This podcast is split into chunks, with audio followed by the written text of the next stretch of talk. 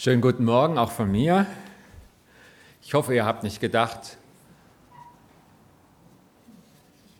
warum sagt er das ausgerechnet heute, wo wir noch eine halbe Stunde früher aufstehen mussten? Das Thema mit dem Ruhen. Will er uns auf den Arm nehmen? Ich habe hier äh, jemanden mitgebracht, der ruht. Ich habe manchmal den Eindruck, man kann das von den Tieren besser lernen. Wir haben auch einen Hund, der ist etwas schlanker als der aber ähm, der kann so richtig toll ruhen. Allein wenn man ihn anguckt, geht es einem schon besser. Und äh, ist doch komisch, dass die Tiere manches besser können, obwohl wir doch so schlau sind. Ja, wie kommst du denn am besten zur Ruhe? Und wann ist eigentlich Ruhe dran?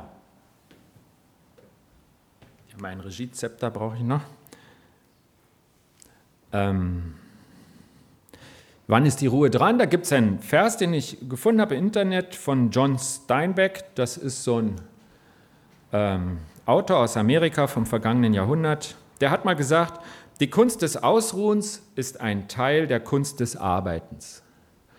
Die Kunst des Ausruhens ist ein Teil der Kunst des Arbeitens der hat da jetzt irgendwie noch nicht das Evangelium gemeint, die Bibel, das Leben mit Jesus, der meinte das ganz allgemein für die Menschen. Und wir fragen jetzt einfach mal, gilt denn das auch für das Leben mit Jesus, dass die Kunst des Ausruhens ein Teil der Kunst des Arbeitens sei? Und äh, ich habe da einen ganz tollen Text gefunden, den ich uns jetzt mal vorlesen möchte, ähm, wo beschrieben wird, die Jünger, wie sie arbeiten und vielleicht auch ruhen. Das sehen wir mal im Namen von Jesus. Das ist die Aussendung seiner zwölf engsten Jünger. Ich lese Markus 6, die Verse 7 bis 13. Jesus rief die zwölf zu sich. Er fing an, sie jeweils zu zweit auszusenden und gab ihnen Vollmacht über die unreinen Geister. Und er gebot ihnen, außer einem Wanderstab nichts auf den Weg mitzunehmen kein Brot, keine Vorratstasche, kein Geld im Gürtel, keine zwei Hemden übereinander, wohl aber Sandalen. Und er sagte zu ihnen, wo ihr in ein Haus einkehrt, da bleibt, bis ihr von dort weiterzieht. Und wenn man euch an einem Ort nicht aufnehmen will und euch nicht hören will, geht von dort weg und schüttelt den Staub von euren Füßen ihnen zum Zeugnis. Da zogen sie los und riefen die Menschen zur Umkehr auf. Sie trieben viele Dämonen aus und salbten viele Schwache mit Öl und heilten sie. Soweit der Text und ich bete noch mal kurz, dass dieser Text zu uns redet. Herr, ich bitte dich, tue meine Lippen auf, damit mein Mund deinen Ruhm verkündet. Amen. Das sind also die Menschen, die Jünger dazu berufen, gerufen, dass sie in Jesu Gemeinschaft kommen und er sendet sie zu den Menschen. Und wir sehen hier jetzt auch eine Gruppe, die unterwegs ist. Das äh, könnte sinnbildlich sein für alle Menschen, die irgendwie unterwegs sind und wir Christen sollten hier irgendwo mitlaufen. Das könnte aber auch sein, dass das unsere Gemeinde ist, alle Christen, die unterwegs sein sollen, die nicht stehen bleiben sollen, die nicht bei diesem kleinen Kapellenturm hier sitzen und warten, ob jemand vorbeikommt, sondern die selber unterwegs sind. Ich denke, das Bild ist irgendwie typisch für das Christsein. Und so im Bild gesprochen hat davon ja auch unser Text gesprochen. Und wir gucken jetzt mal so ein bisschen darauf, was beschreibt eigentlich dieses Unterwegssein mit Jesus. Wir gucken nochmal zurück in die Verse und gucken mal in den Vers 7. Ich glaube, da überliest man schnell was. Es fängt nämlich damit an, dass die Jünger noch gar nicht loslaufen. Sie werden, dazu, sie werden zu Jesus gerufen. Jesus sagt nicht, geht mal los, wir haben wenig Zeit, sondern er ruft sie zu sich. Und äh, das ist meine erste Frage an uns alle. Hören wir das, dass er mich immer wieder zu ihm ruft? Dass er nicht sagt, hier ist mein Werkzeug, ab, sondern dass er sagt, komm doch mal her. Das gibt es ja sehr, sehr bekannt als Bibelzitat, kommt her zu mir alle, die ihr mühselig und beladen seid, ich will euch erquicken. Manche Theologen nennen das den Heilandsruf weil das so wohltuend ist, weil der Heiland, der, der heilt, die Menschen zu sich ruft und sagt, bei mir werdet ihr angerührt und ich nehme euch die Last. Ein wunderschönes Wort von Jesus, was ich sehr mag. Und ähm, auch da hören wir, wie Jesus sie zu sich ruft, wie Jesus uns zu sich ruft. Hörst du das? Kannst du das hören? Hast du das im Blick? Fühlst du dich gerufen? Gehst du zu Jesus? Und das ist der erste Schritt in der Nachfolge. Das ist nicht etwa zu den Leuten hin oder zu einer Tat hin, sondern zu Jesus hin. Wie hat Jesus in dem hohepriesterlichen Gebet gebetet? Das ist ein langes Gebet, was er sprach, kurz bevor er gefangen wurde. Seine Jünger konnten zuhören, sie waren zusammen, sonst war niemand da. Und Jesus betete wunderschöne Sachen. Und unter anderem sagte er zum Vater im Himmel, Vater, ich will, dass wo ich bin, auch die bei mir sein, die du mir gegeben hast. Und das bezog sich auf die Zeit danach. Sie waren ja jetzt drei Jahre zusammen. Aber das ist das Gebet für die Zukunft der Gemeinde, wo der Herr Jesus inzwischen nicht mehr sichtbar und leiblich da ist, sondern auferstanden. Und genau da hat er den Wunsch, ich möchte, dass die Christen, dass die bei mir sind, alle, die du mir gegeben hast. Und wenn du Jesus Christus angenommen hast, dann bist du da gemeint. Von dir sagt Jesus, Vater im Himmel, ich möchte, dass der Carsten und du und du, wir, dass wir bei Jesus sind. Das ist sein Wunsch. Darum bittet er den Vater, dass der Vater da mit dran wirkt und da wir ja keine Marionetten sind, er sagt es uns. Das ist dein Platz, da bist du richtig. Da geht alles Christsein los bei Jesus. Also wir sehen, wenn wir jetzt gucken, die Jünger sind unterwegs in Jesu Namen. Die Überschrift ist, glaube ich, die Aussendung der zwölf Jünger. Das fängt damit an, dass sie noch gar nicht losgehen, sondern sie, sie gehen nicht zu Jesus und holen sich irgendwie einen Marschbefehl, sondern er ruft sie, er versammelt sie. Sie kommen in seine Nähe, in seine Gegenwart. Dann sieht man etwas, was öfter erwähnt wird, ich will es auch erwähnen, er schickt sie nicht alleine los, sondern zu zweit. Wir sind gemeinsam unterwegs als Christen. Das sind wir heute Morgen im Gottesdienst, das sind wir immer. Deswegen halte ich persönlich Kleingruppen, ob das nun Männerkreise oder der Bibelgesprächskreis oder die Hauskreise sind oder was auch immer, halte ich für sehr wichtig, weil wir da einüben und lernen, dass wir gemeinsam unterwegs sind. Weil wir da Einzelne besser kennenlernen, als wenn wir jetzt uns 50 Leute ständig miteinander begleiten wollen. Das kriegen wir im Alltag nicht hin. Aber in einer kleinen Gruppe geht's. Und das ist Jesu Vision für seine Gemeinde. Er sagt, ich schicke euch doch nicht alleine. Du bist nicht alleine. Es ist schon mal so, dass wir den Heiligen Geist haben, aber auch unter den Menschen sind wir nicht alleine. Das ist nicht Jesu Plan für dich. Und die Gemeinschaft steht immer unter einem besonderen Segen Gottes. Die Gemeinschaft der Christen ist von Gott gewollt und von ihm gesegnet. Du bist nicht alleine unterwegs. Nutzt du das?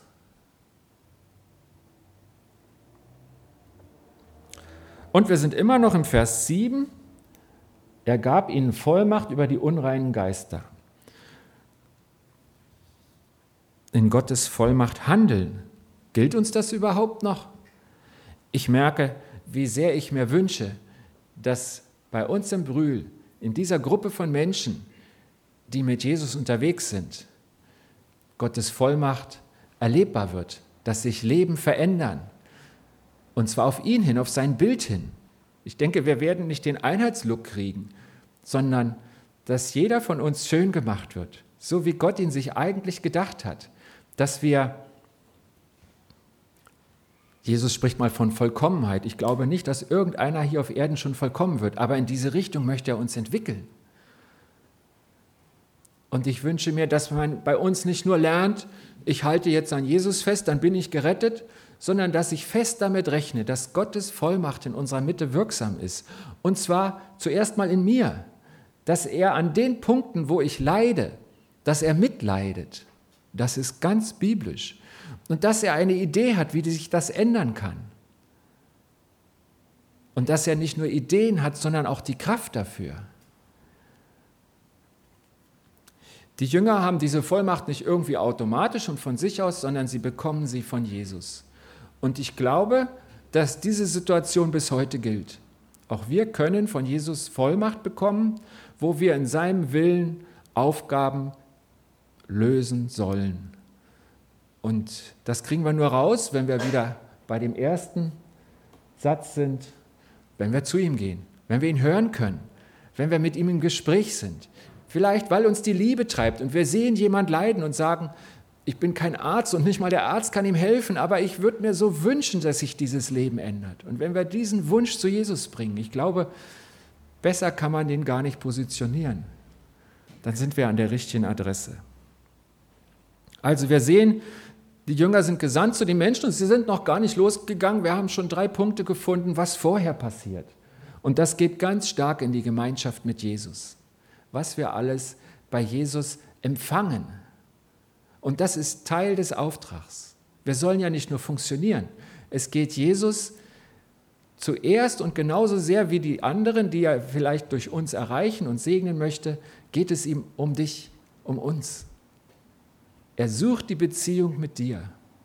Er ist glücklich, wenn du am Dienstag um elf mit einmal denkst, Jesus ist neben mir. Und wenn du ihm sagst, wie gut, dass du jetzt bei mir bist wo ich nicht im Gottesdienst sitze, wo ich in der normalen Woche in meinem Leben stehe, da bist du da, Jesus. Und wenn du ihm das sagst, dann freut er sich. Nicht, weil du was Tolles gemacht hast, alle deine Nachbarn mit einmal merken, der ist ja Christ und das muss ich auch werden, sondern nur, weil du die Beziehung mit ihm suchst. Das freut Jesus. Und so stellt er sich dein Leben vor, dass du es mit ihm teilst.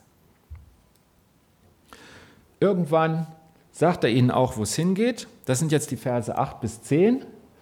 Und ähm, ich sage mal ganz deutlich, das ist eine Anweisung in diese Situation. Er hat es später auch aufgehoben. Das heißt nicht, dass alle Christen immer so losgehen sollen.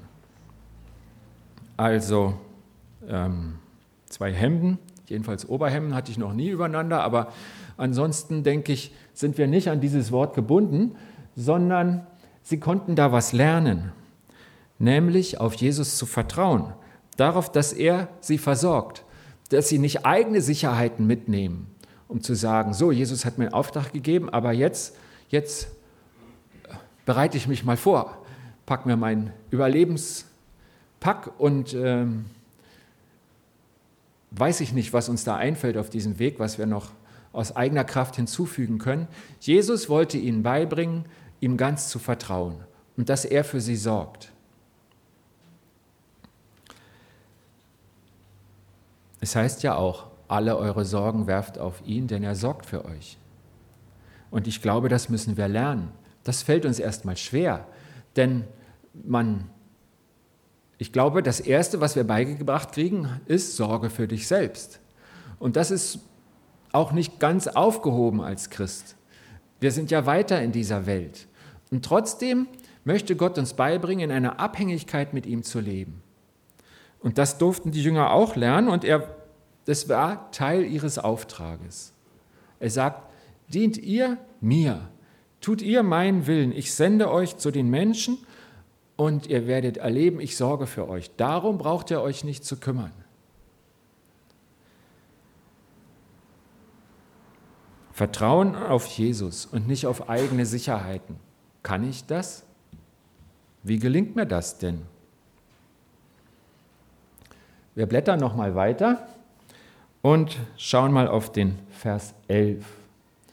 Da geht es ja um Schwierigkeiten und ähm, da sind Leute irgendwie ablehnend und es geht darum, wie man sich verhalten soll. Ähm, den Staub von euren Füßen schütteln ihnen zum Zeugnis. Also es geht nicht um saubere Sandalen, sondern es geht irgendwie um ein Zeugnis, um eine Symbolhandlung, etwas, was in meinem Herzen passieren soll und wo mir diese Geste dabei hilft, es mir selber klarzumachen. Ich glaube, denen, die mich abgelehnt haben, ist egal, wie viel Staub auf meinen Füßen liegt. Aber das ist für mich. Das heißt, ich soll die Menschen loslassen. Ich kann ja niemand zwingen dazu, dass er an Jesus glaubt. Ich kann niemand zwingen, dass er Jesu Willen tut. Das können wir mit den Menschen um uns herum in Hasloch ja auch nicht. Aber bin ich dann sauer auf sie? Lehne ich sie ab? Haben sie mich irgendwie persönlich beleidigt? Oder kann ich sie loslassen? Ich glaube, das sollen die Jünger hier lernen. Die sollen sagen, alles, was dich irgendwie mit ihnen verbindet. Und wenn es der Staub ist, den euer Gespräch aufgewirbelt hat, lass es liegen. Nimm es nicht mit, sonst bist du belastet in der nächsten Begegnung. Ich dachte an den Paulus bei seinen Missionsreisen, der, der geht dahin und erzählt von Jesus und sie sind so sehr gegen ihn, dass er geschlagen wird. Und dann sind die Beulen noch nicht verheilt. Er wird ja auch rausgeschmissen aus dem Ort. Was macht er? Er geht in den nächsten Ort. Wenn er da nicht den Staub von den Füßen schüttelt, wenn er da nicht die anderen loslassen kann, er wird ganz anders auftreten, viel vorsichtiger, viel zurückgezogener. Und wenn ich die Apostelgeschichte lese, habe ich den Eindruck, Paulus hat das gekonnt. Er hat diese Menschen losgelassen, die ihn verfolgt haben, und hat in jeder Situation neu gedacht, Gott, vielleicht sind das die Menschen, um deren wegen ich hier unterwegs bin, die mich hören, wo du das Herz vorbereitet hast, weil man es ja niemandem ansieht. Und deswegen glaube ich, wenn wir anfangen, Menschen nicht loszulassen, wird unser Herz so sehr besetzt immer mehr, dass da überhaupt kein Platz mehr ist für das Heute, für das, wo ich jetzt hingegangen bin. Meine Schuhe stehen inzwischen woanders, ich stehe vor anderen Menschen. Aber ich habe noch so viele nicht losgelassen, dass ich gar keinen Raum mehr habe, in dieser Situation zu leben. Und deswegen müssen wir das lernen, Menschen loszulassen, wo die Verbindung nicht gelingt die Verbindung in Bezug auf Jesus oder wie auch immer Gott dich leitet. Das Loslassen ist eine Übung, die wir das ganze Leben brauchen, in verschiedenen Situationen. Auch der Tod scheidet uns ja von Menschen. Da müssen wir loslassen. Und auch wir merken, wir können niemanden zwingen, nicht nur im Glauben, auch in anderen Dingen. Wenn die Kinder groß werden und man meint zu wissen, was für sie das Beste ist und sie gehen einen anderen Weg, dann habe ich genau eine Möglichkeit, sie auf diesem Weg loszulassen. Nicht in dem Sinne, dass ich sage, mir egal, also ich fange dann an zu beten, weil ich immer noch denke, mein Weg ist besser, aber ich kann sie ja nicht zwingen. Und dieses Loslassen müssen wir in ganz vielen Situationen lernen. Menschen loslassen. Gelingt mir das? Hier ist es Auftrag der Jünger Jesu.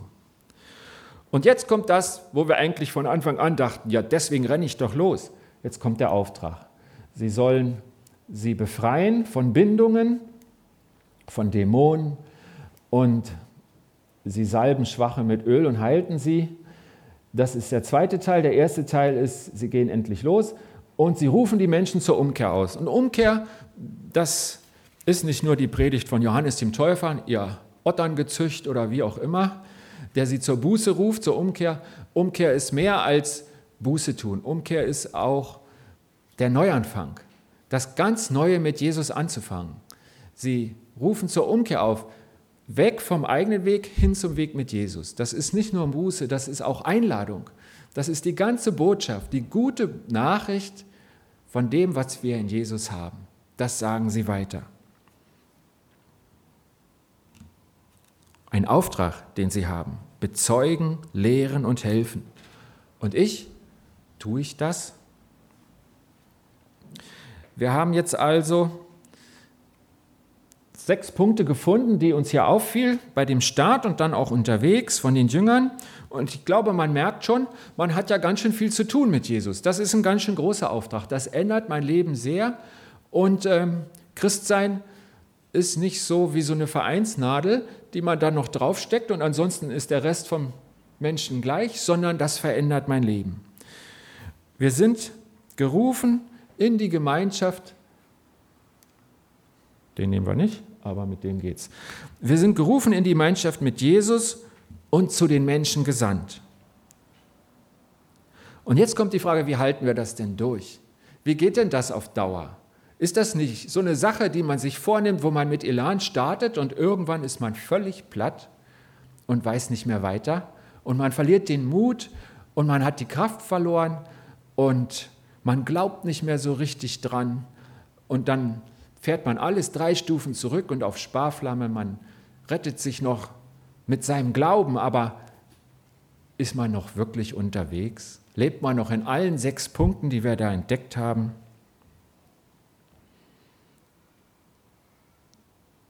Wie geht es uns damit? Ich glaube, wir schöpfen da neue Kraft, wo wir zurückkommen zu Jesus.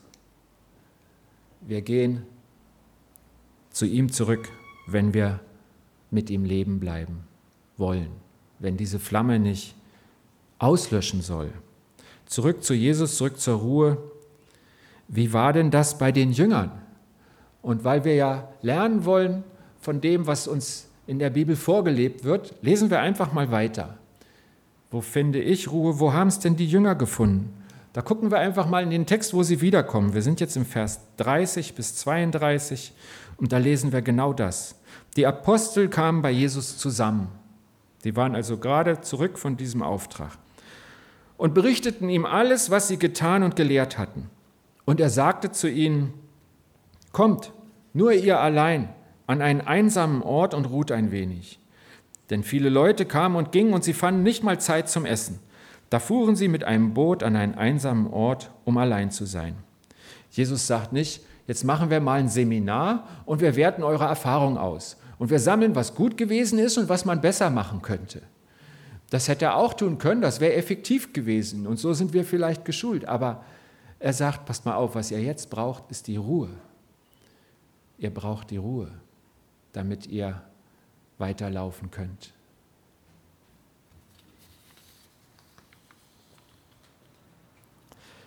Man könnte sagen, die Jünger steigen aus.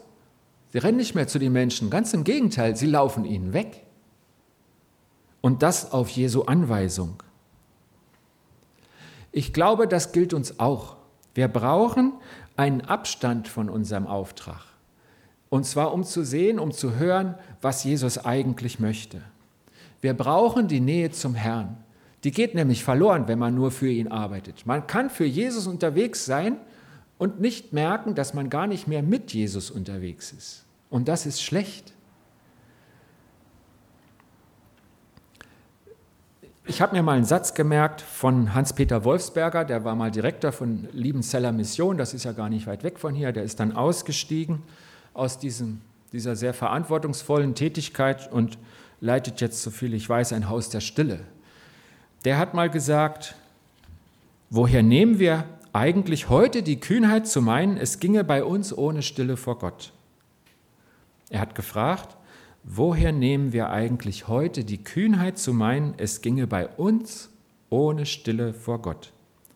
Es ging für Jesus selber nicht, es ging für Paulus nicht, es ging für die Jünger nicht, es ging für Luther nicht und für viele andere auch nicht. Wieso glauben wir, bei uns geht es auch ohne? Wann ist es still in deinem Kopf?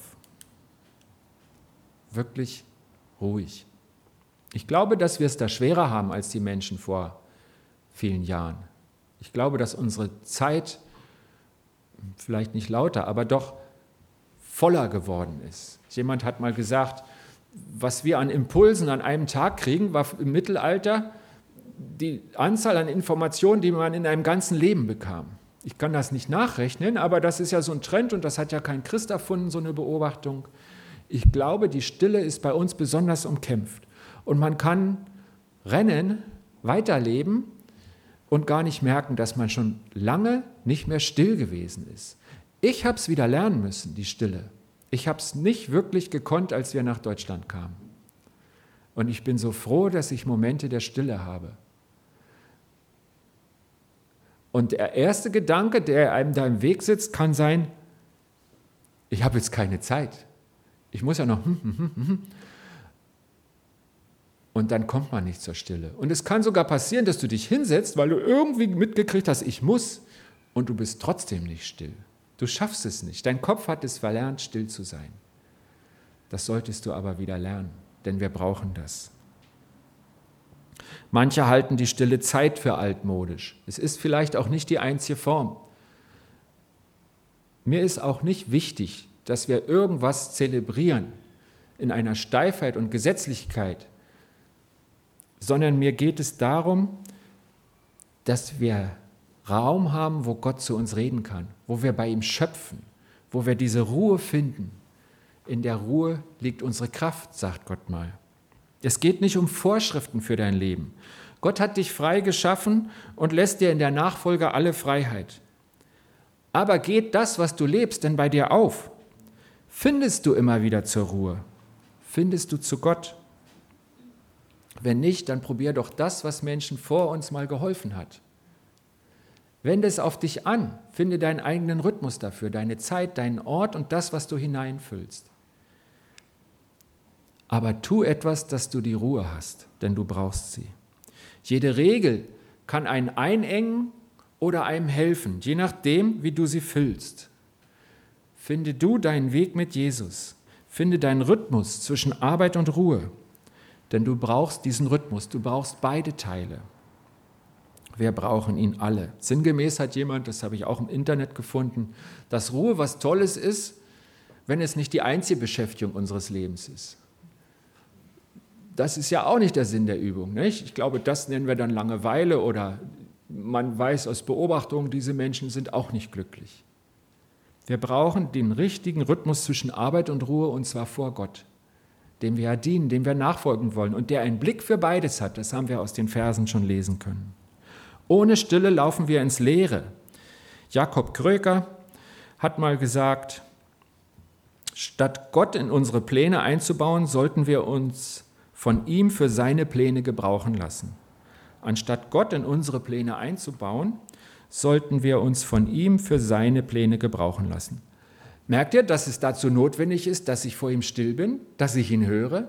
Sonst kenne ich seine Pläne ja gar nicht. Wie rum ist es bei dir? Bittest du Gott in deine Pläne zu kommen oder kann er dich einbauen in seine Pläne? Was mir wirklich zur Stille geholfen hat, sind verschiedene Sachen, kleine Sachen, die ich eingebaut habe in meinem Leben. Ich habe nicht die großen Blöcke, mehr kleine. Abends eine Zeit, vorm Essen eine Zeit.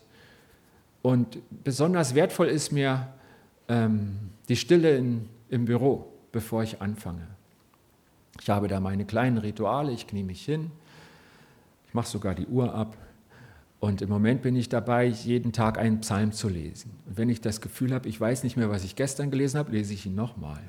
So bin ich in der ganzen Zeit erst bis Psalm 50 gekommen und es tut mir so gut. Aber das ist nicht das Einzige. Ich gebe mir ganz viel Mühe, ruhig zu sein. Das fängt damit an, dass ich gucke, wie verspannt ich denn bin. Das ist einer meiner Schwächen hier oben. Und das darf man auch vor Gott. Wie willst du zur Ruhe kommen, wenn dein Körper überhaupt nicht ruhig ist? Dazu gehört auch, dass ich manchmal singe. Ich musste mir das wieder angewöhnen, weil meine Kinder glaubhaft versichern, dass das nicht gut ist, wenn das jemand hört. Aber mir tut's gut. Und ich fange wieder an zu singen. Dazu gehört auch, dass ich ganz konkret frage, Gott, was soll ich denn tun? Und dann versuche ich wirklich still zu sein, sonst höre ich ja keine Antwort, denn was ich als nächstes tun muss, das weiß ich längst. Und dieses praktische, regelmäßige Einüben der Stille hat mir geholfen, dass ich nicht ständig renne, dass ich auch mal zur Ruhe komme. Das strahlt auf den Tag aus, das ist keine verlorene Zeit und das ist gar nicht so lang, wie man denkt. Ich habe da auch keine feste Zeit, mal sind es zehn Minuten, mal sind es 30. finde einen Abstand zu meinem Leben, zu meiner Arbeit. Gott wird mir wichtiger. Und es ist immer wieder auch so, dass ich den Heiligen Geist höre mit Hinweisen für den Tag. Ruhe ist wichtig. Und wir haben gehört, das Projekt von den Jüngern, sie sitzen jetzt im Boot und rudern los. Wir gucken noch mal ganz kurz, wie ging es denn bei denen weiter? Wir lesen also einfach weiter die Verse 33 und 34. Aber man sah sie wegfahren und viele erfuhren davon. Sie liefen zu Fuß aus allen Städten dorthin und kamen noch vor ihnen an. Als Jesus ausstieg, sah er die vielen Menschen und hatte Mitleid mit ihnen, denn sie waren wie Schafe, die keinen Hirten hatten. Und er fing an, sie vieles zu lehren. Ich stelle mir so die Jünger vor, waren so im Eifer, aber ziemlich platt. Dann nimmt sie Jesus raus. Sie sitzen im Boot, da muss man rudern. Das ist eine körperliche Anstrengung, aber auch eintönig. Und ich denke, sie haben schon die Zeit im Boot genossen. Es war schon ruhig. Und dann die Freude, hey, jetzt sitzen wir ums Lagerfeuer und wir wir erzählen mal nicht das Allerwichtigste, sondern wir genießen es, mit Jesus allein zu sein. Und dann kommen sie um die Kurve und sehen in die Bucht und dann ist es da schon gar nicht so leise, sondern ziemlich laut. Und sie denken, wer hat denn hier den Karneval bestellt? Wo kommen denn die alle her? Und dann überlegen sie kurz, biegen wir wieder um? Aber sie merken schon, das klappt irgendwie nicht mit Jesus, das passt jetzt nicht. Sie fahren immer weiter und es passiert, was sie befürchtet haben. Die Ruhe ist überhaupt nicht ruhig, sie fällt aus. Wie gibt es denn das? Jesus hat ein gutes Programm, eine gute Idee. Die Jünger merken, stimmt, er hat recht, das war dran. Und dann wirft das über den Haufen. Was wir hier sehen, ist, dass Jesus auf die Not der Menschen reagiert. Und die Jünger, das sind ja die Nachfolger Jesus, was ist mit uns? Not haben wir doch immer. Dann ist ja doch nichts mit der Ruhe. Was wird dann aus uns? Erstens glaube ich, sie hatten schon eine Pause von dem Ansturm in der Zeit im Boot. So schnell geht das nicht, wenn man rudert. Vielleicht hatten sie ein Segel, auch das ist nicht besonders schnell und der See ist groß. Sie sind ja nicht eine Bucht weitergefahren. Dass das nicht funktioniert, wussten sie ja. Es war eine längere Strecke. Sie hatten eine Zeit und man sieht an anderen Berichten, wo sie auch geruht haben, wo sie alleine waren, dass sie die Pause nachgeholt haben. Und das sieht man auch an ihrer Antwort an Jesu. An dem Schluss der drei Jahre fragt Jesu sie, habt ihr jemals Mangel gelitten? Und sie sagen, nein, niemals.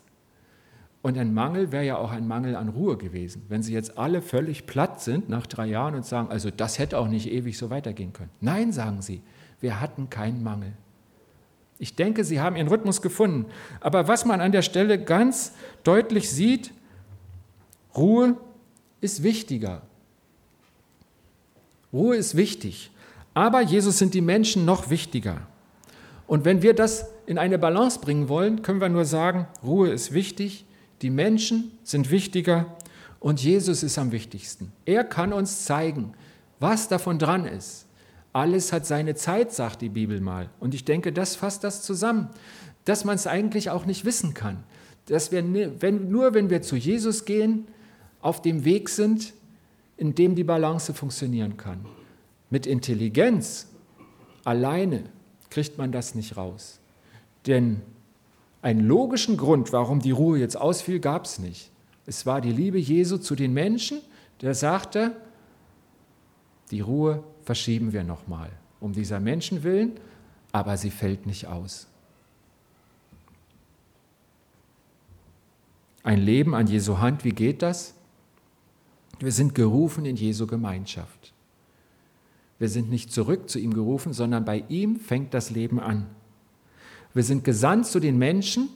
Wir haben nicht irgendwie den Auftrag, auf dieser Welt zu überleben, sondern ganz konkret, es geht Gott um Menschen. Zuerst mal ja um mich, ich bin ja auch so ein Mensch. Und dann um die anderen, um mich rum. Und er sagt, ich habe so die Idee, wie beim Sauerteig, wo man den an eine Stelle einrührt und der breitet sich aus. So habe ich die Idee mit dir. Ich bin zu dir gekommen. Ich habe dich zu mir gerufen.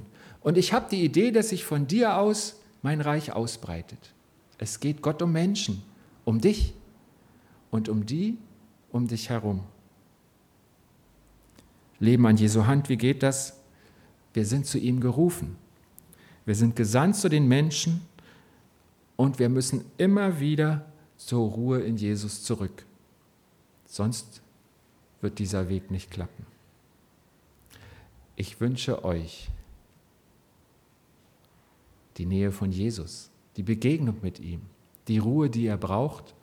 Und ich wünsche euch, dass das keine Langeweile ist, sondern dass das die Phase in eurem Leben ist, wo ihr Kraft schöpft für die Zeiten, wo Aktion drin liegt, wo Gott euch gesandt hat zu den Menschen oder zu der Aufgabe, in der ihr steht. Gott kann dir diesen Weg segnen, genauso, dass es ein guter Weg ist in allen seinen Phasen. Und wenn du ihn darum bittest, glaube ich sicher, dass er es tut. Ich möchte beten. Herr Jesus, vielleicht hat es mein Hund auch leichter mit der Ruhe. Mein Kopf ist so voll. Aber du kennst ja meinen Kopf. Du kennst uns alle, du kennst unser Leben. Und du weißt, wie du dir den Rhythmus vorstellst. Zuerst wartest du darauf, dass wir zu dir kommen. Gib uns doch den Blick dafür. Gib uns die Sehnsucht danach, dass wir dich sehen. Und dann, Herr Jesus, zeige uns den guten Weg für heute am Sonntag, für morgen am Montag und für jeden neuen Tag. Amen.